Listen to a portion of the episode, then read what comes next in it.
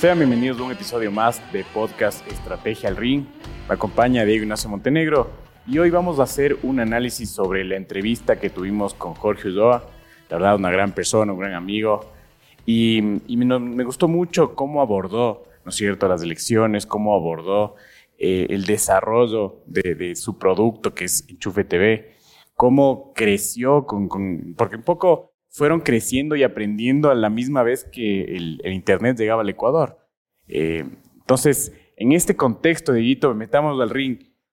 ¿Qué, qué, es, lo qué es lo primero, no sé, los, los highlights o lo que más te, te gustó de, de, nuestra conversación? Yo saco ahí eh, dos temas muy importantes. El primero es que los productos de la productora de Jorge Ulloa son productos creativos. Y estamos en la, en la época de los productos creativos, es decir, donde hay muchísimo, muchísimo espacio para los seres humanos, para las personas. Y eh, ese es, digamos que el highlight que, de, primera instancia que aparece ahí, ¿no? Y cómo lo fue desarrollando es otra cosa también muy interesante, porque si comienzas en un momento donde todo es incipiente, donde el Internet no tenía la penetración, donde estábamos acostumbrados a ver medios tradicionales, televisión, leer periódicos o ver revistas, ¿sí? Y de repente a alguien se le ocurre que va a poner esto en YouTube o en las redes sociales o en el Internet en sí, realmente ahí está la segunda cosa que yo rescato de esto, que es en estrategia hay que asumir riesgos. Pero imagínate el tamaño del riesgo, ¿no? Porque justo hablábamos un poco de las estadísticas y veíamos que en esta época el Internet de la región era, me, tenía una penetración de menor del 25%. Eh, en Ecuador era menos del 11. Y, en los smartphones que todavía estaban recién naciendo, tenían igual en la región una penetración menor del 12%. Entonces, eso, imagínate ese riesgo, ¿no? Ese reto, porque tú, tú dices, bueno, Ecuador quizás está desarrollándose, pero la región me demuestra que, que sí va avanzando. Pero, pero no. Y es otra, otra realidad totalmente diferente en Estados Unidos, eh, que eso, eso está bien. De hecho, mucho, mucho lo dijo. Él le dijo, nosotros tenemos que crear eh, un producto nuestro, porque decía, bueno, los, Estados Unidos tienen, son los campeones mundiales de los superhéroes, de los que salvan el planeta y salvan las cosas en un instante, y, les ha ido muy bien, porque sabemos perfectamente que los productos que hacen en Estados Unidos eh, tienen una gran audiencia, son productos masivos, son productos mundiales, pero comienzan a aparecer otro tipo de productos creativos, lo que habíamos dicho, de otras regiones. Y aquí él introdujo una, frase de un dramaturgo cubano que a mí me pareció interesantísimo, eh, creo que se llama eh, Gerardo Fernández, este dramaturgo, él lo mencionó en el podcast, que dice que para ser universal hay que pasar primero por la aldea. Para ser universal hay que pasar primero por la aldea. A mí me encantó esa frase porque significa, oye, tienes que desarrollar en el mercado que estás más cerca a ti pero con todos los riesgos de estos, ¿no? Que el Internet no tenía penetración, que los smartphones no existían, que la creatividad era vista, los productos creativos, los productos eh, audiovisuales eran vistos en el Ecuador como un tema más bien de baja calidad, ¿no? O en la región como de baja calidad. Y él dice, no, para, para comenzar a ser internacionales, que ahora son internacionales, hay que comenzar por la aldea, es decir, hay que buscar el mercado de acá y hacer un producto único desde nuestra región. Genuino, sobre todo. Porque, Genuino. Porque muchos, muchos, y digamos, es la, la fórmula más fácil, es copias algo de afuera, medio adaptas y sales. Pero él de verdad hizo algo totalmente diferente, empezó a hablar mucho de nuestra cultura. Eh, si ves, si has visto alguno de los videos, hablan mucho sobre el carnaval, los bombazos, sobre nuestra forma de hablar, eh, que además, pese a que todos hablamos español, hay estas, estas diferencias del idioma, ¿no es cierto? Estos idiomas eh, que son diferentes en, México, que son diferentes en Argentina, y aún así la región lo aceptó bastante bien. Lo aceptó bastante bien porque ahí calza la frase que había dicho, desde la aldea me hago universal. Es más o menos, yo, yo, veo un producto creativo de los años 70 como El Chavo del Ocho. ¿sí? un, producto, un producto mexicano fabuloso que lo ha visto todas las generaciones, totalmente atemporal, ha pasado por todos los canales y está tiene traducción a, no sé cuántos idiomas, ¿no? Hasta chino creo que está traducido el Chavo del Ocho. Y él, él de alguna manera vio, tuvo esa visión, pero la diferencia es que sus elecciones estratégicas están enfocadas en una plataforma digital. Así es. Entonces, esa, esa diferencia, el, Chavo del Ocho estuvo eh, en, en, la televisión tradicional, digamos, digámoslo así, pero él vio esto como un producto digital de fácil consumo, escalable, donde, y aquí eh, yo me quiero meter a un tema en el ring, pues ahí, Guillermo, ¿no es cierto?, con, con el asunto de la economía de la atención. hacer, hacer audiovisual, hacer sketches, como decía él, eh, más cortos, más largos, de poca duración, que sean impactantes en pocos segundos, eh, en la economía de la atención, realmente es un acto revolucionario. Porque ahora eh, están hablando de videos, creo que tú lo dijiste, de videos de 5 segundos, de 10 segundos, de 30 segundos, y tienes que captar esa atención. Entonces, no solamente tienes, no solamente tienes que aprovechar cada segundo como un producto creativo muy potente, sino que tienes que tener la habilidad de ser carismático. Y ahí es donde cansa esto desde mi punto de vista con la estrategia. Eh, y él lo dijo, para nosotros las personas son fundamentales porque es un producto creativo, cultura organizacional. Y luego dijo otra cosa, no sé si te acuerdas, importante, de hablar de que no le gusta la improvisación, de que odia la improvisación. Eso quiere decir que tiene una estrategia.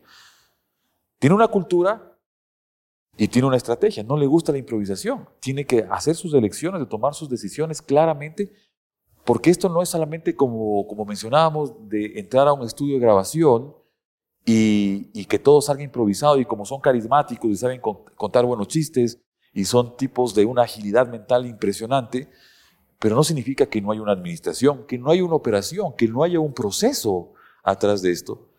Y él dijo, no me gusta la improvisación. Por lo tanto, eso significa que hay una estrategia, que hay un plan y que lo aterriza a la ejecución. Y aquí topaste algo, algo clave, que es, eh, justamente él nos mencionó y dijo, mira, durante dos años no pudimos pagarle eh, a, nadie y la verdad que era gente de primer nivel. Y la única forma de que se conecte con nosotros era porque tenía un ideal, ¿no? Que era este, este ideal de transformar. Que también es cultura. Que es cultura, ajá.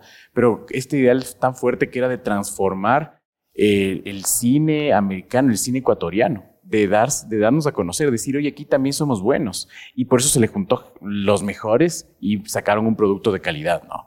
Entonces, eso me pareció súper fuerte y también que, la estrategia es emergente, porque eh, vemos que él dijo, mira, yo saqué lo mejor para la televisión, aquí no me pararon bola porque en el contexto no, se daba para eso. Y dijo, entonces nos tocó ir al Internet. O sea, casi dije, fue, no fue una elección tampoco. Dije, teníamos este, este chance. O sea, fue como una oportunidad. Él habló mucho de aprovechar las oportunidades y vio el Internet como una oportunidad cuando todavía nadie lo veía. Y, y, por eso te digo que es emergente, porque en ese momento es, oye, vamos a hacerlo, probemos, eh, tenemos, y vamos, de alguna forma muchos habían dicho, pero vas a regalar un producto de esa calidad poniendo gratis, ¿no es cierto?, en una plataforma gratuita que todavía nadie sabe cómo funciona. ¿Y cómo vas a monetizar? ¿Cómo vas a monetizar? Exacto, ¿cómo vas a recuperar esa información? Y la verdad le fue, le fue súper bien y hoy sabemos la historia, ¿no? Yo ahí, ahí rescato una cosa muy importante y para las personas que nos miran en Estrategia el Ring y que queremos cada vez darles más contenidos de valor, creo que es importante esto. Eh, el Internet permitió algo interesantísimo que es la democratización de los contenidos. Él tenía una cultura centrada en personas, hablaste de un ideal, es decir, existía de alguna manera un propósito. Querían, él, dijo, ¿no? Queremos convertirnos en el Disney de contenidos en, español, sin ser Disney, con nuestro producto creativo diferenciador, con nuestro desempeño, con nuestra velocidad. Pero sin ser Disney, queríamos convertirnos en el Disney de contenidos en el Ecuador. Eso quiere decir que había un propósito.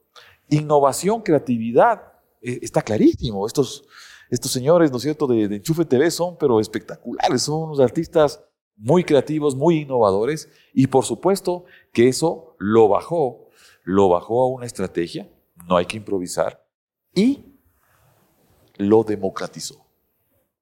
Es decir, la plataforma digital, la plataforma de Internet permitió que estos contenidos se democraticen. Entonces aquí es donde queremos darles un poco de información a todos los que nos ven y nos escuchan. Eh, todos los productos de este nivel, estos productos que crecen y que son disruptivos, digamos así, pasan por varias etapas. La primera, la primera etapa eh, importantísima es la digitalización. Sí, la primera D, la digitalización. Ya después les cuento dónde viene esto, pero la primera D es la digitalización. Entonces, eh, Jorge Ulloa y su equipo y la productora dijeron, oye, no vamos a salir en canales análogos, vamos a, digitalizar esto, vamos a ponernos en internet, vamos a poner una plataforma. Entonces, yo me imagino, eh, cuando dijo esto hace años, eh, Jorge y su equipo, me imagino que todo el mundo debe haber alzado la ceja, ¿no? Y decir, oye, no nos queda más porque nadie nos hace caso y tenemos que entrar a la plataforma, pero todo el mundo debe haber pensado en ese momento que era una jugada arriesgada. Y muchos que está loco, ¿no? Y, muchos que está loco, ¿no? Y, peor a veces en nuestro medio, donde estamos acostumbrados a las mismas recetas siempre, a pensar de que vamos a obtener eh, resultados distintos haciendo exactamente lo mismo, utilizando los mismos medios, las mismas personas, las mismas estrategias, la misma operación y los mismos procesos para hacer esto. Y él dijo, no, vamos a entrar, vamos a digitalizarnos, vamos a entrar en el mundo del Internet, que todavía, que ya era grande en el mundo, pero que todavía en nuestro medio, digamos que estaba comenzando. Esa, digamos, la primera D. La segunda D es la decepción. Eh, se siente como un engaño esto, ¿no? La decepción. Porque, claro, comienzan a verte, no tienes poca audiencia, no tienes cómo monetizar, tu estrategia no funciona y te, de alguna manera te, decepcionas. Esa es una segunda D. Entonces, lanzas con un ánimo y esto comienza a caer. ¿sí? Y estás en la etapa de la decepción, funcionará y no funcionará. Y muchos productos muchos productos y servicios se quedan en la etapa de la decepción. Es decir, no terminan de crecer. En el caso de Jorge y muchísimos productos más, bueno, comenzaron a crecer. Entonces comienza una etapa, la tercera D, que es una etapa de disrupción. Es decir, comienzan a crecer de manera acelerada, superan al paradigma anterior, es decir, a los productos anteriores, y comienzan a tener un éxito y una audiencia y posiblemente una monetización. Entonces esa tercera D viene siendo la disrupción. Superas al paradigma anterior, al producto o al servicio anterior. Entonces, cuando has crecido ya y cuando superas al paradigma anterior, la siguiente etapa es desmonetizar. Es decir, los productos se convierten en, productos más baratos. Pensemos, por ejemplo, en los teléfonos celulares. Al principio eran extremadamente caros, inaccesibles, con pocas funcionalidades, con pocos atributos, y después nos pusieron un montón de atributos, los convirtieron en smartphones y los precios comenzaron a ser accesibles para, para muchas personas. Como todos los productos nuevos que pagas, pagas del I+D al inicio, ¿cierto? Los primeros, el primer millón de unidades pagas del I+D. Y después se desmonetizan, es decir, después tienen más accesibilidad por el precio. La siguiente etapa y la siguiente D es la desmaterialización comienza a consumirse mucho más productos, en este caso de Jorge, digitalmente, que en el paradigma anterior, material y análogo. Es decir, comienzas a impulsar el sector, comienza a crecer el sector y todo el mundo dice, bueno, les va bien y comienzas a consumir eh, productos en este nuevo paradigma, en esta, nueva, en esta nueva forma de actuación, en esta nueva estrategia, en esta nueva cultura. Es como encontrar nichos. O sea, yo creo que es más, bien la masificación. Sí, que es la última etapa. La, sexta D es la democratización. Entonces, como comienza la gente, el momento que se desmaterializa y que se convierte en un producto netamente digital, un producto de la nueva era, la siguiente etapa es que puede llegar a muchas personas. Y esa es la democratización. Entonces, estas son las famosas 6 Ds de Peter Diamandis. Eh, me encanta mucho porque uno puede hacer el seguimiento de estos productos realmente que tienen un potencial de crecer de manera fabulosa y rápida, o no tan rápida, pero acelerada de alguna manera, y, eh, y pasan por todas estas etapas. Muchos no superan la etapa, muchos no llegan a digitalizarse, por ejemplo. Seguimos pensando en el paradigma anterior. Otros mueren en la etapa de la decepción, pero cuando ya comienzan a, crecer y a disrumpir en el mercado, a romper el status quo, llegan incluso a ser tan masivos que todo el mundo los quiere conseguir y por supuesto conseguir los resultados económicos también porque tienes una estrategia que permite esta curva, de alguna manera. Pero y ahora, eh, digamos, para los otros modelos, para los modelos masivos de productos no digitales, eh, ¿crees que se aplique estas 6Ds?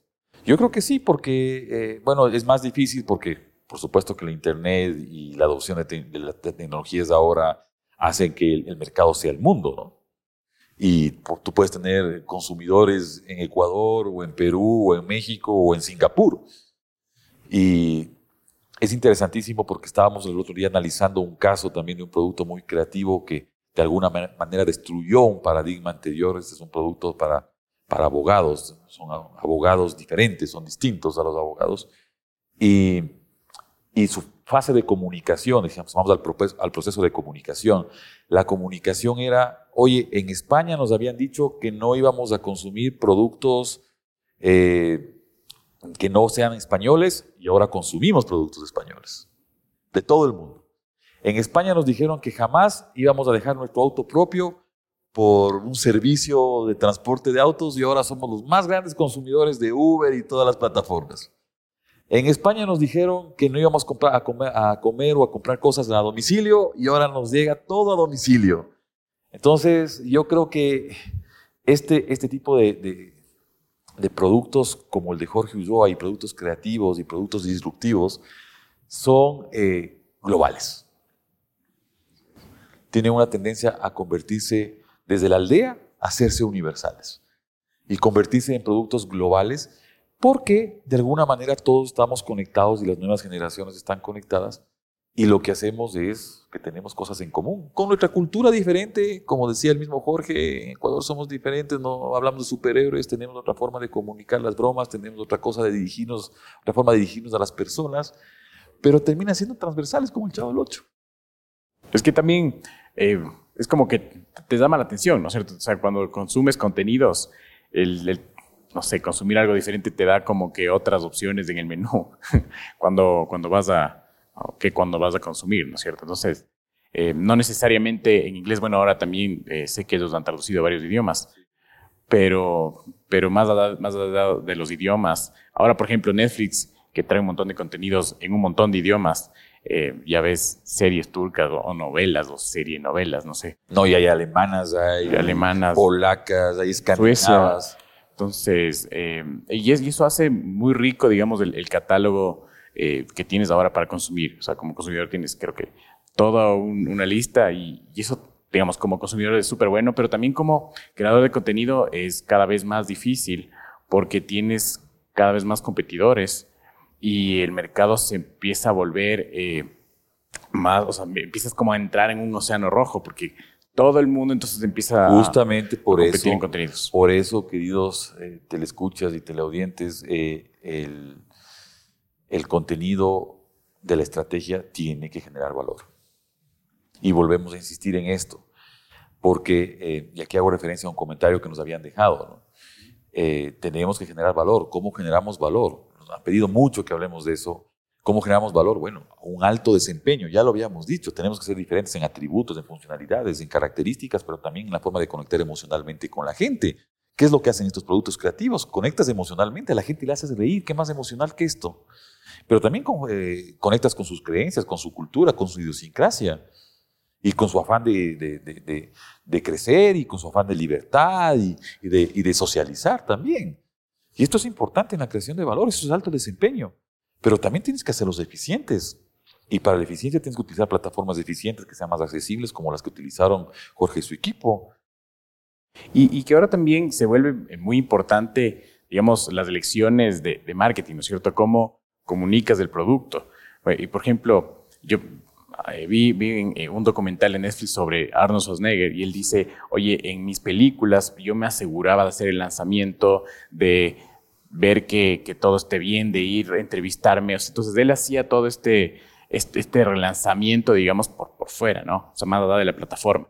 Entonces es igual ahora que tienes que conectar ya en otros niveles, buscar integraciones. Entonces cada vez se vuelve em, más complejo, ¿no? No es no solamente el crear un buen contenido, sino cómo lo comunicas y sí, porque el mundo es más competitivo, en eso coincidimos perfectamente, pero justamente porque el mundo es más competitivo, tenemos que generar más valor.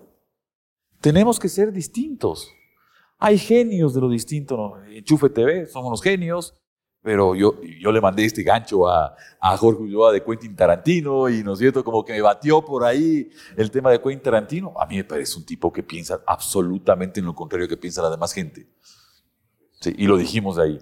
Y si vamos en el mundo del cine, que es lo que estamos hablando, que también tiene una estrategia, eh, Christopher Nolan es otro, es otro tipo que le ha dado la vuelta a las cosas y uno dice, ¿de dónde saca esto? Bueno, está todo el tiempo pensando en cómo ser distinto. Pero no solamente pensando, no solamente pensando, lo aterriza en proyectos. O sea, yo imagino todos los procesos que existen. Tú mencionaste la comunicación, cómo hacemos el mensaje, en qué medios nos ponemos, cómo llegamos con tres segundos a las personas. Si hablamos de, de marketing y de comunicación o de branding. Sí, pero también las actividades claves. Dentro de las actividades claves, ¿cómo innovo mis procesos? ¿Cómo, en, qué, plataformas uso? ¿Utilizo una plataforma de servicio? ¿Utilizo una plataforma de producto? ¿Una plataforma de innovación? Eh, ¿Cómo hago investigación y desarrollo? ¿Dónde va a estar el laboratorio de mis productos, de mis productos creativos nuevos? ¿Cómo aterrizo la propuesta de valor y la conecto? ¿Quiénes son mis clientes? ¿Son tribus, son segmentos, son nichos, son un mercado masivo? ¿Está diversificado? ¿Actúa en varias plataformas? ¿En dónde está? Entonces, todo eso yo lo tengo que bajar al desarrollo de un plan que tenga actividades, que tenga recursos, que tenga responsables, que tenga entregables, que tenga tiempos, porque si no, se nos pasa la ola por encima si pensamos en muy largo plazo de desarrollo. En estrategia hay que pensar en el largo plazo, por supuesto, pero los desarrollos tienen que ser en productos rápidos. Y aquí, aquí topaste dos temas claves. Y el uno es que, claro, la estrategia solo funciona cuando se ejecuta. Igual que las ideas. Por más buena idea, solo funciona. Si no queda en el mundo elevado, ¿no es cierto? En el mundo, sí, de los hongos, sí, fumístico, sí. O sea, ahí, ahí, quedan las ideas. O sea, eh, yo siempre digo, estrategia e innovación que no lleva al cliente a la caja registradora. Bien, ¿qué significa la caja registradora? Que no solamente le vendas, sino que hay un margen, porque es importante un superávit para poder reinvertir en los nuevos proyectos. Innovación y estrategia que no lleva al cliente a la caja registradora bien no sirve para nada. Y esa es una forma. No nos olvidemos. La cultura sostiene. Las elecciones me generan los hitos que por los que yo voy a transitar. Los proyectos me dicen, oye, esto es lo que quiero hacer. Los planes, actividad, ejecución, responsable, tiempos, recursos que se van a utilizar. Y en cada una de estas iniciativas. Eso, y la, y la segunda es que tú dijiste, oye, esto, tenemos que enfocarnos en el cliente, tenemos que enfocarnos en el cliente, ver mis productos, y de ahí para atrás, ¿no es cierto? O sea, cómo, adecuo mi operación, mi sistema operativo para lograr satisfacer esa necesidad. Entonces, atrás, cuáles son las elecciones que tengo que hacer, cuál es el listado que tengo que poner en el planning. me parece súper súper potente. El, tema del planning es, es, muy importante. Lo habíamos dicho en un capítulo de una de las temporadas anteriores, que una cosa es generar valor y es estrategia y otra cosa es el planning, la planificación. Los planes. A veces hay una contradicción porque hablamos de planificación estratégica, lo habíamos dicho, en, eh, haciendo referencia a Martin, ¿no? Y, y yo creo que es lo, más sensato. Pero creo que en ese factor del desempeño alto de la eficiencia, adoptando tecnologías, por ejemplo, para ser eficientes, contratando a los mejores, como lo dijo el mismo Jorge, el mismo Jorge dijo, nosotros contratamos a los mejores, tenemos, hacemos un contrato con ellos, responsabilizamos de los recursos humanos. Y, creo, que, creo que eso es importante, pero sobre todo, sobre todo esta curva que habíamos hablado, que sea acelerada. Porque en productos creativos, si tú no estás en la onda, si no sacas mucho contenido, si no sacas contenido mucho y bueno, va a ser muy difícil que lo puedas mantener. Por lo tanto, ahí, ahí yo, si me permites, Guido, voy a hablar. Por lo tanto, creo que es, es importantísimo tener un pensamiento simplificado. Porque no podemos complicarnos la vida en un mundo tan rápido, tan veloz, de tanto cambio. Y, los seres humanos somos complicados. A veces queremos tener todo el detalle para disminuir el riesgo, y no terminamos de sacar nada. Es decir, no llegamos a la ejecución que habíamos hablado. No llegamos a aterrizar esto en la ejecución. Entonces, eh, eh, para todos, eh, para los que nos ven, este, este libro es muy recomendado, muy recomendado, se llama Increíblemente Simple, la obsesión que ha llevado a Apple al éxito de King Seagal. Me, me, me gusta mucho porque da, da la, la filosofía, nos indica la filosofía que tiene Apple para trabajar en la simplicidad. Es decir, menos es más lo más simple es más hermoso. Y, lo decía Steve Jobs, ¿no? Quiero productos que alcancen en esta mesa. Sí, sí. no nuevo, muchos, potentes. Luego el nuevo CEO dijo, agranden la mesa. Sí, sí. Solución. Ese, ese, ese de agranden la mesa es el tema de, oye, compliquémonos más. Metamos más procesos, metamos más cosas, metamos más pasos. Cuando lo que necesitamos es menos pasos, ¿sí? Lo simple es bello, en definitiva. Entonces, muy recomendado, increíblemente simple de Ken Segal. Y el otro que les he traído, porque en este capítulo con Jorge, o estos capítulos con Jorge Ulloa, hemos hablado mucho de productos creativos, es Creative Confidence. Es este, este libro de acá. Eh, los autores son Tom Kelly y David Kelly, pues estos son los, los, fundadores de IDEO, del Design Thinking. De, y aquí eh, muestra lo valioso que es, o lo valioso que es la creatividad como cultura para generar una estrategia diferenciadora. Es decir, hace una referencia clarísima a que las personas somos los creativos y las organizaciones son las innovadoras. Y te dice, con un montón de casos, cómo las personas realmente revolucionan esto. Pero no solamente nos podemos quedar en la creatividad de las personas, sino que tenemos que aterrizarlo en un sistema de procesos eh, de ejecución adecuada para que se pueda hacer realidad. Así que ahí, ahí les dejamos los, los dos libros de este muy, cierre. Muy buena, muy buenas recomendaciones. Yo también les voy a dejar los links de Roger L. Martin, que tanto hablamos. Eh, son, ojalá encuentren las versiones en español, la verdad solo los he visto en inglés. Y si no aprendan inglés, no. Entonces, con eso, muchas gracias, Dieguito. Muchas, gracias, a todos. Que tengan un excelente día.